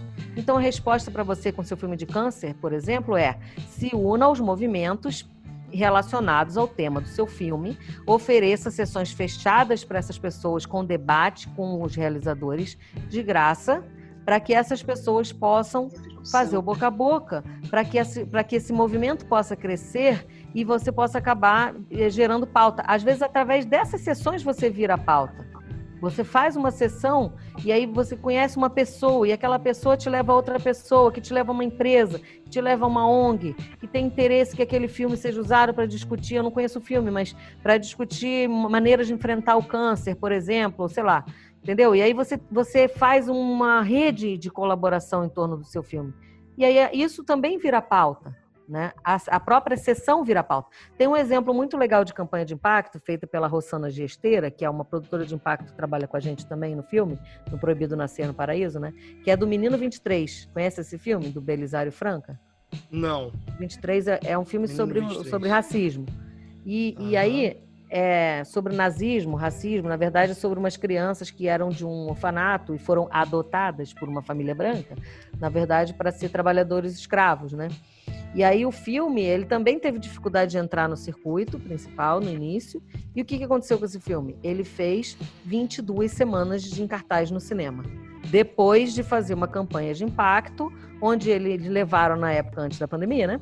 Levaram o filme para várias comunidades com um projetorzinho embaixo do braço, uma tela, montaram lá e foram discutir nas comunidades negras a questão negra. E aí eles conseguiram apoio dessas pessoas, dessas entidades, das universidades, das comunidades. E assim eles foram fazendo com que o filme fosse conhecido. Esse filme chegou a entrar na lista, lista nominated do Oscar lá, E é uma forma, muito, uma forma muito mais interessante, inclusive, né? Porque você está fazendo um trabalho social também, levando o filme para quem você queria que chegasse, e através disso você consegue as pautas e consegue mais visibilidade também. Achei muito legal, Joana. Então, esse movimento ele nasceu a partir de uma pessoa chamada Jess, que é uma mulher que está à frente dessa ONG chamada Dog Society, que é uma ONG inglesa.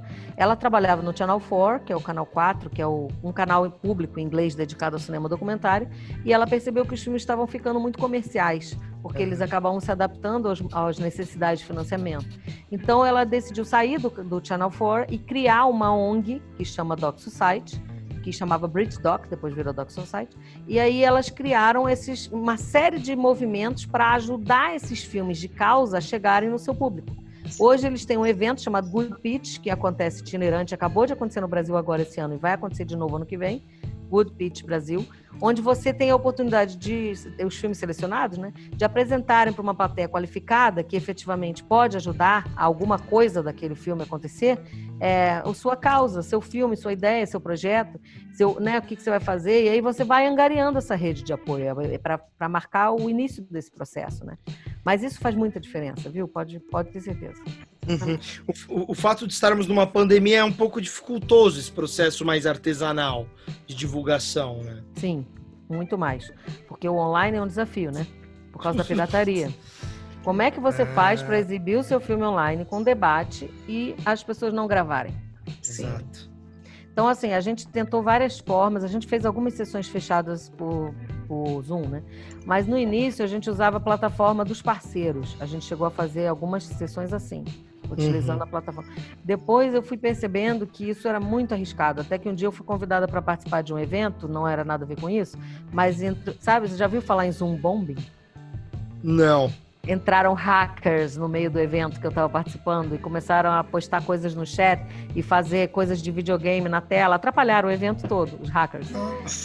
E aí eu percebi que é muito arriscado você fazer um evento que você não tenha controle de convidados, que você não, as pessoas não tenham que se Total. logar no Zoom. Então o que, que eu fiz? A gente fez uma conta paga no Zoom e passou a ser, sermos os anfitriões da sessão. Só que aí, entre os as pessoas que manifestam interesse e as que entram na sessão, eu, eu tenho uma queda de 40% a 50%. Porque a pessoa tem que se cadastrar no Zoom, tem que se logar no Zoom. É uma verificação em duas etapas, entendeu? Então, assim, acabou que funcionou, mas funcionou menos. A gente chegou a ter sessões com 80 pessoas no início, mas até que um dia eu comecei a controlar a entrada e vi que tinha uma pessoa, por exemplo, que o nome era X. Como é que eu posso deixar uma pessoa ou um, um número sem nome? Eu não posso deixar essa pessoa entrar porque eu não sei se, se- quem é. Eu não sei se é uma pessoa que está afim daquela atividade ou se é alguém que está ali para copiar o filme, né? Então, assim, a pandemia é realmente desafiadora, mas eu acho que a gente não deve desistir, porque não vai ser rápido o fim dessa solução, o fim desse problema. Infelizmente, essa solução não virá amanhã. Então, a gente vai ter que se adaptar e instalar. A gente, assim, eu passei a fazer isso, controlar a entrada, só deixar entrar e-mails cadastrados, é, tentar controlar quem são essas pessoas, fazer perguntas num formulário do Google Form. Você é da onde? Ouvi falar do filme como? E aí, assim, quem quer realmente assistir, vai fazer 10 etapas de verificação, se for Sim. necessário. Então, é essa pessoa que me interessa. Porque o objetivo da campanha de impacto, nessa fase antes do lançamento, não é chegar a um grande número de pessoas, é chegar a pessoas estratégicas. Portanto, se houver 10 níveis de. de, é, se eu quiser ver uma coisa, se eu tiver que fazer 10 vezes a senha, eu vou fazer. Né?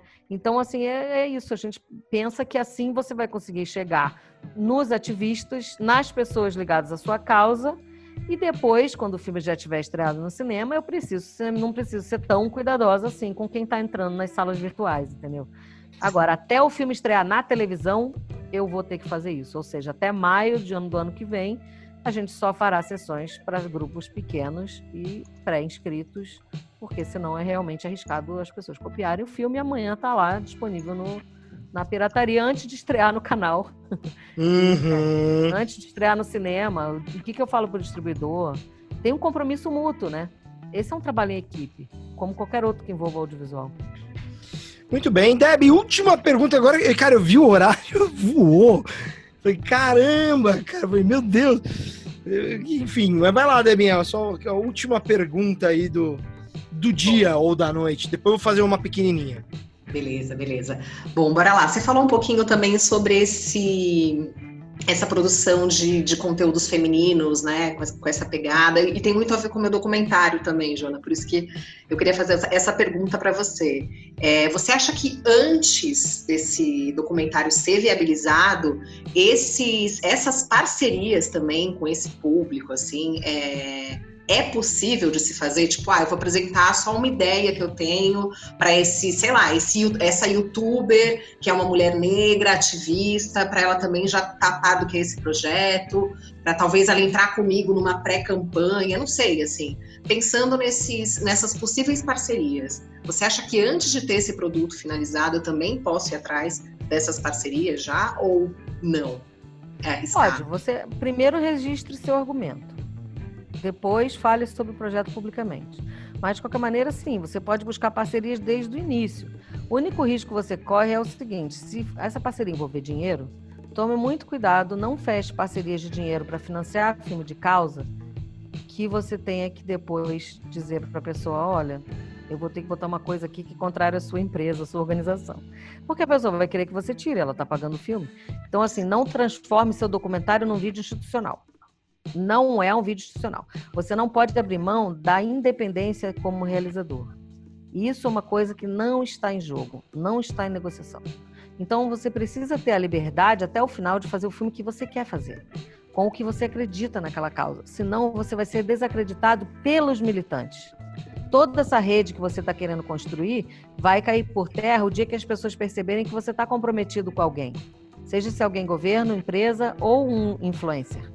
Por exemplo, o influencer pode querer pagar o filme, mas aí ele vai querer mandar no filme. Então tem que tomar um cuidado enorme com isso. Não que isso seja impossível. Você pode receber um dinheiro de um influencer para fazer um filme, mas existe um risco de o seu filme contrariar o interesse daquela pessoa.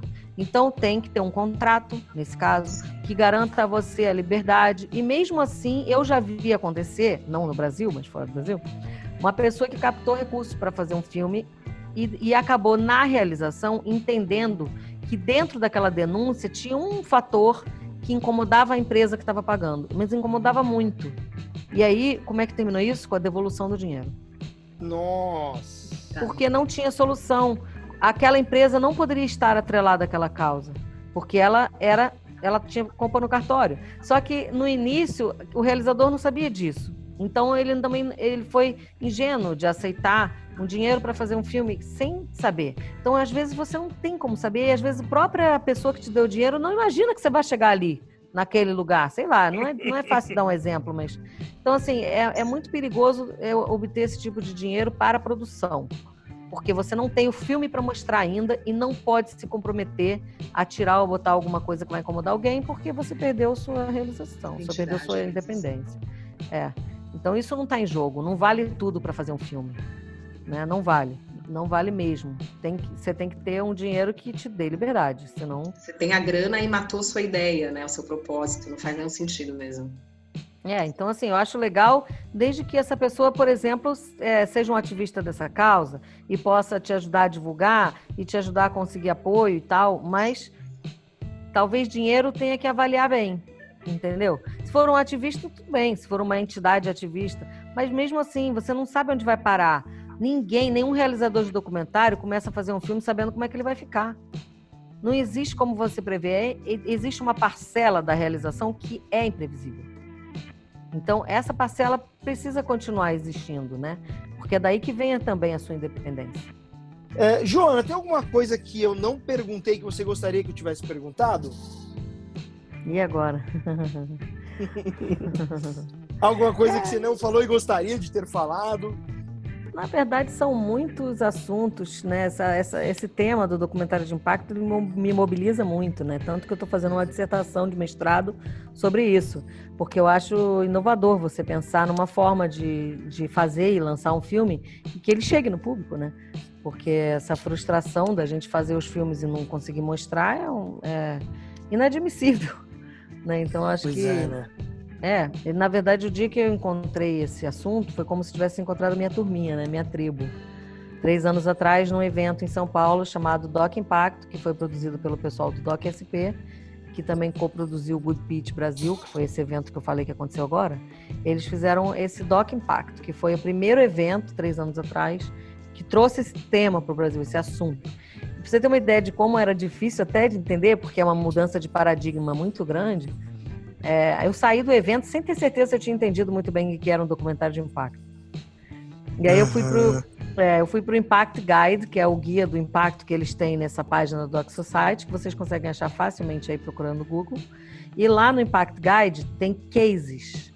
Eu acho que isso é muito interessante para quem quer estudar esse tema, porque o Impact Guide tem tradução para o português, não, não a versão super atualizada só está traduzida para inglês e espanhol, mas para quem consegue ler em espanhol pode baixar essa, quem não consegue pode baixar ou inglês, né? E quem não consegue pode baixar em português uma versão anterior do Impact Guide.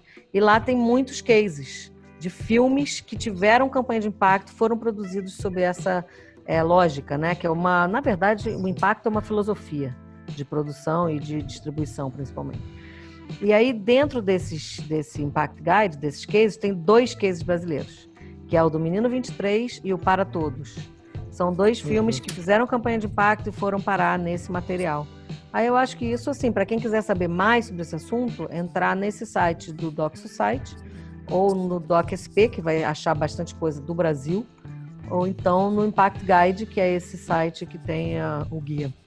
Acho que é uma boa dica, né? Porque na verdade a gente interessa para todo mundo que está envolvido com isso que isso cresça, né? Que esse movimento cresça, que as distribuidoras entendam que isso não vai, não é para tirar o público comercial, pelo contrário, isso é isso é para potencializar as chances de distribuição. Exatamente. Né? Então, não é um problema você oferecer o filme de graça para pessoas que, que, estão num núcleo de interessados, Sim. porque essas pessoas elas vão potencializar o efeito do lançamento, né? Só tem que saber Exato. fazer isso. Aliás, tem uma profissão nova no mercado, chama produtor de impacto. Olha. É. É a pessoa é, é, responsável por construir essa rede de colaboradores em volta do filme, de promover essas sessões, né, de organizar esses eventos, esses debates. Essa profissão ela já existe? Já. Produtor de impacto. A gente trabalha com a Rossana Gesteira, que é a mesma produtora que estava agora no Good Pitch Brasil, mas ela está fazendo vários filmes. Tem um filme agora que está em cartaz, chama Maria Luísa, sobre a, uma, uhum. uma, mulher trans que era da aeronáutica, sobre tudo que ela passou até ser reconhecida e tal. A Rossana também está fazendo essa campanha de impacto. Pô, depois me indica um produtor que mexa com, com, com o tema de câncer. A gente vai fazer isso, cara. Eu vou querer fazer. Eu vou querer Na verdade, fazer. os produtores de impacto não são atrelados a temas específicos, né? Se vocês olharem ah. no, é, se vocês olharem no Good Pitch Brasil, que foi acabou de acontecer, vocês acham isso fácil também na internet. Tem lá os quatro filmes que foram selecionados esse ano, que participaram desse evento. E, e eu acho que, se eu não me engano, todos eles têm lá uma pessoa de produção de impacto atrelada ao filme. Vocês encontram nomes lá também pessoas que estão começando a trabalhar com isso. No Brasil tem também a Taturana, que é uma distribuidora voltada para esse tipo de lógica, e tem o Videocamp, que é uma plataforma de, de, vídeo, de você é, visualizar coletivamente né, vídeos, é, filmes de impacto. Videocamp. Taturana e Videocamp. São dois nomes importantes também nessa, nesse terreno aí do impacto no Brasil. Além desses que eu já citei. Vamos agora ao nosso quadro Curtinhas do Convidado. Curtinhas do convidado. Três documentários nacionais favoritos. Um, eu posso citar documentários mais relacionados a essa questão da campanha de impacto, que eu acho que Com é, certeza. É, eu acho o Menino 23 é uma excelente, é, um excelente exemplo de documentário de impacto, que é do Belisário Franca. É, eu gosto muito do Pastor Cláudio, que é um filme da Beth Formagini também. E é, mais documentários recentes, né? Não necessariamente. Não precisa ser recente, não. Pode ser um do Coutinho, não sei, qualquer coisa. É, do Coutinho teria vários documentários para citar, mas o meu favorito ainda é o Edifício Master. Ok. Três documentários internacionais que você gosta bastante.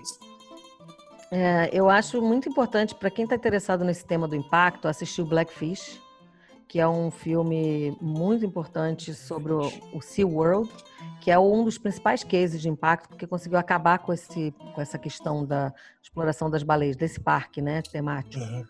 É, tem um outro filme que é mais recente, chama For Summer, que é um filme muito interessante sobre a guerra da Síria, é, sobre uma perspectiva bastante pessoal, né, da realizadora. É, uhum. E tem um outro filme que seria interessante só para citar junto com o Forsama, que é o The Cave, que é muito interessante como exemplo, porque é, são dois filmes sobre o mesmo tema, documentários uhum. com abordagens completamente diferentes e que foram lançados mais ou menos na mesma época. Inclusive, os dois foram indicados ao Oscar.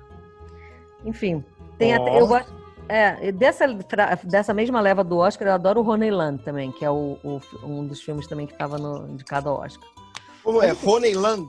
É, Honeyland. Que foi okay. também indicado ao Oscar junto com esses outros dois, né? Mas enfim, são filmes recentes, esses. O, o, Blackfish não é tanto, acho que é 2017, se eu não me engano. Mas é um filme, assim, exemplar para essa ideia da campanha de impacto, como ele foi realizado, tudo, assim. Uhum, uhum. Quando você não estiver mais neste plano aqui, pelo que você gostaria de ser lembrada? Pelos filmes que eu fiz, com toda certeza. Na verdade, essa é uma, é uma das razões que eu, que eu decidi fazer cinema e não jornalismo mais, porque eu tinha essa agonia do, do, do, jornalismo ser perecível, da reportagem ser perecível. Né? E, eu queria fazer coisas que me importam, que eu possa me aprofundar e que vão ficar, vão viver mais que eu. Eu acho que essa sensação é muito boa, assim, é, é, é quase melhor do que a sensação de ter filhos. Porque ter filhos é muito legal porque é uma continuidade, você vive de novo as idades e tal. Mas fazer filmes é a sensação de que você vai ficar imortal, de certa forma. É muito boa essa que sensação. Que delícia, de né, cara? Aquilo que te importa hoje vai continuar aí para as pessoas debaterem depois que o seu neto tiver morrido. Essa é uma sensação muito boa. É por isso que eu, que eu gosto tanto de fazer cinema. Uhum. Se eu não existisse, que falta eu faria? Se eu não existisse, que falta faria? Bom, eu sou uma pessoa cética e muito é, desconectada de questões religiosas. Então, para começar, eu acho que ninguém é substituível. Ninguém mesmo. Mas, é, com certeza, eu faria muita falta para os meus filhos, porque acho muito importante essa noção de que a nossa mãe nos deu a vida, nada menos do que a vida. É, e acho que, enfim, é, cada um de nós, realizador de cinema, à sua maneira, coloca é, nos seus filmes o, o, o, amor que sente pelo mundo, pela vida, pelas coisas, pela humanidade, mesmo com a humanidade sendo tão destrutiva como ela é, né? Então, assim, eu acho que talvez é, a falta que eu mais fizesse fosse é, a rede não ter feito os filmes que eu fiz e que eu ainda farei. Né? Por, justamente bem. porque eles vão ficar aí depois de mim. Muito bem. Se você fosse dizer para alguém, desligue agora este podcast e assista, o que seria? Cabra marcado para morrer, com toda certeza. Oh. Que é um dos nossos filmes documentários mais importantes de todos os tempos, do Eduardo Coutinho, que começou a ser realizado na ditadura, foi interrompido pelo golpe militar de 64, teve os rolos de filme na época, cinema mesmo, né, filme, enviados, escondidos por aí, e foi retomado na década de 80, quando ele foi finalmente finalizado. É um filme dispensável para quem quer entender e estudar o documentário brasileiro. Teria vários outros, mas esse filme é muito indispensável. Muito bem, este foi o quadro Curtinhas do Convidado. Curtinhas do Convidado. Debinha, suas considerações finais. Ah, eu quero agradecer muito, Joana. Para mim foi muito esclarecedor. Eu estou entrando realmente né, nesse mundo do documentário, assim, como uma possível futura realizadora.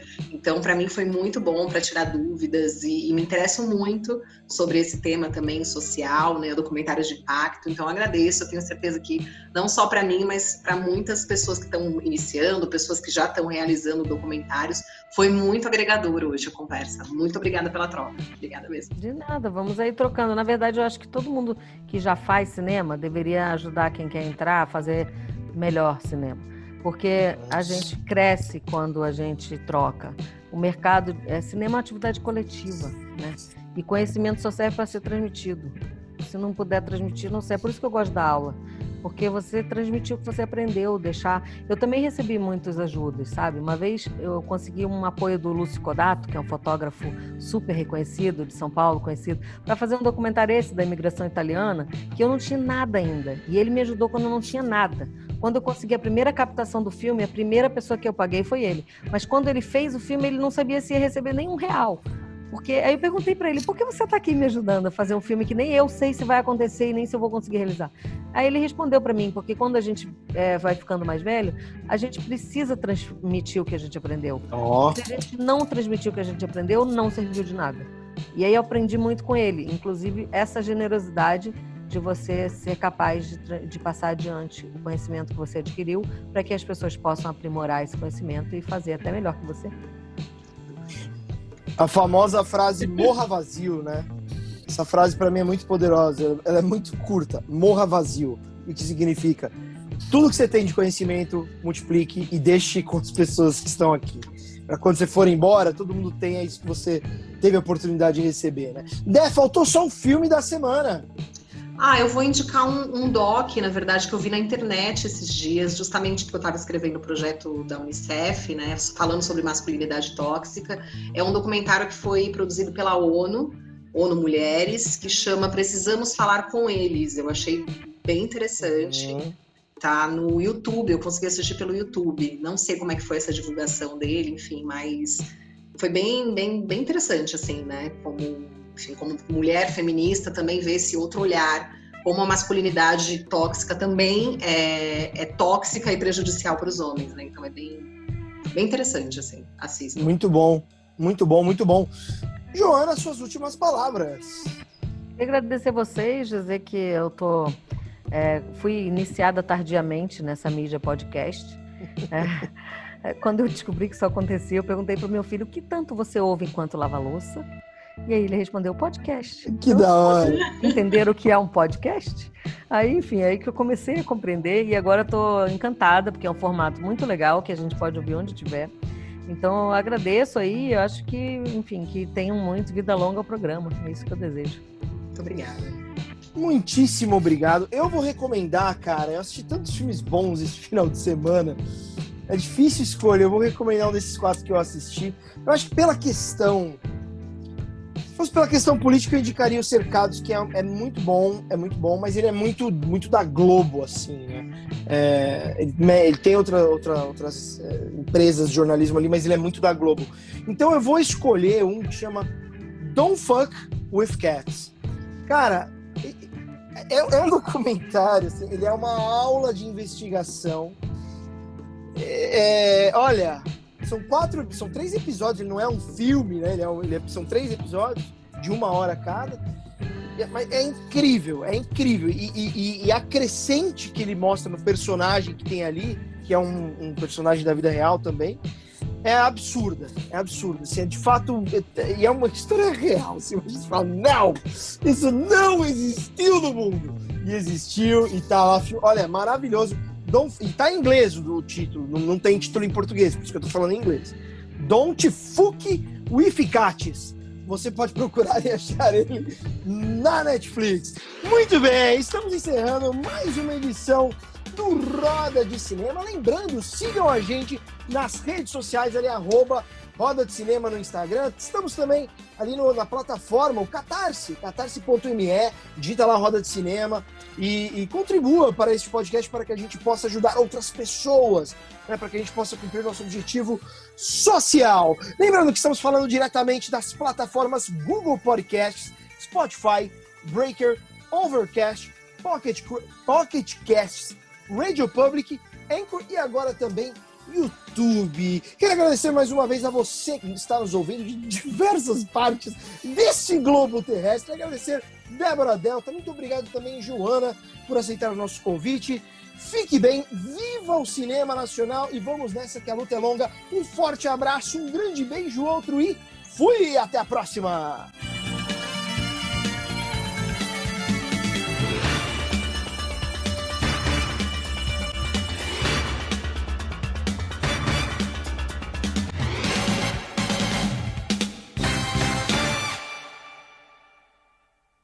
This is Sparta!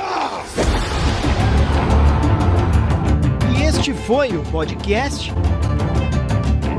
Roda de Cinema. Deixa passar aí! I am not in danger, Skylar. Why so serious? I see dead people. I'm the king of the world! Eu estou grávida de Luiz Carlos Prestes! I am the the danger. Como foi isso? Não sei, só sei que foi assim. Hasta Tadinho é o caralho, meu nome agora é Zé Pequeno, porra.